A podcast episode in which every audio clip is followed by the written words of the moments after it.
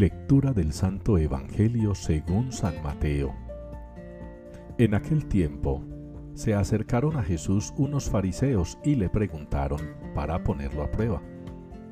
¿Es lícito a un hombre repudiar a su mujer por cualquier motivo? Él les respondió, ¿no han leído que el Creador en el principio los creó hombre y mujer? Y dijo, por eso dejará el hombre a su padre y a su madre y se unirá a su mujer, y serán los dos una sola carne. De modo que ya no son dos, sino una sola carne. Pues lo que Dios ha unido, que no lo separe el hombre. Ellos insistieron. ¿Y por qué mandó Moisés darle acta de divorcio y repudiarla? Él les contestó, por la dureza de su corazón, les permitió Moisés repudiar a sus mujeres.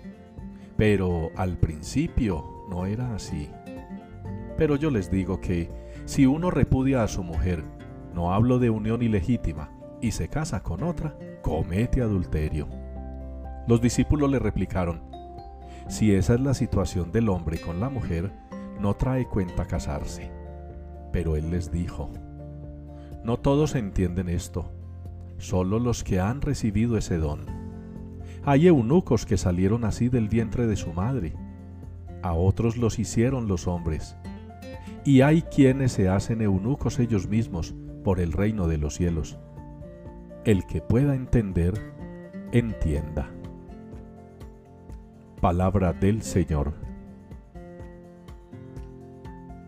Llega el esposo, salid a recibir a Cristo, el Señor es la respuesta que nos propone la liturgia de este día para el Salmo 44. Llega el esposo, salida a recibir a Cristo, el Señor. Y este salmo lo estamos hoy recitando en torno a una fiesta muy bonita para América Latina, la fiesta de Santa Rosa de Lima, Virgen. Una mujer que desde muy niña quiso consagrarse al Señor, una mujer que desde muy jovencita quiso servir al Señor ofreciéndole muy particularmente ese don maravilloso de la virginidad. Tema que puede parecer un chiste en pleno siglo XXI, incluso para muchos obispos, sacerdotes, religiosas, esos que llamamos de avanzada.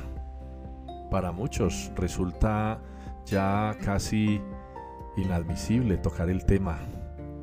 Los muchachos se burlan, a los niños les parece un cuento, los adultos lo han relativizado. Y uno que otro adulto mayor que todavía conserva en su corazón y en su mente las enseñanzas básicas de la fe cristiana, uno que otro. Todavía se avergüenza de ver lo que sucede en el mundo frente a este tema. La virginidad, el celibato, la capacidad de abstenerse de la carne, las relaciones de pareja en el noviazgo ajenas al sexo. Todas esas cosas pasaron de moda porque hoy en día no cuenta, como dice alguno en el Evangelio hablándole a Jesús. Si ese es el asunto con las mujeres, no viene a cuenta casarse. Nosotros deberíamos pensar cuál es también nuestra concepción de esos temas. ¿Cuál es nuestra concepción del matrimonio? ¿Cuál es nuestra concepción de la unión libre? ¿Qué entendemos nosotros por la castidad, por el celibato, por la virginidad? ¿Cómo asumimos el sexo? Y qué bueno repasar la doctrina de la iglesia, pero sobre todo la palabra de Dios. La primera lectura y el Evangelio, unidos al Salmo, nos invitan precisamente a eso, a revisar.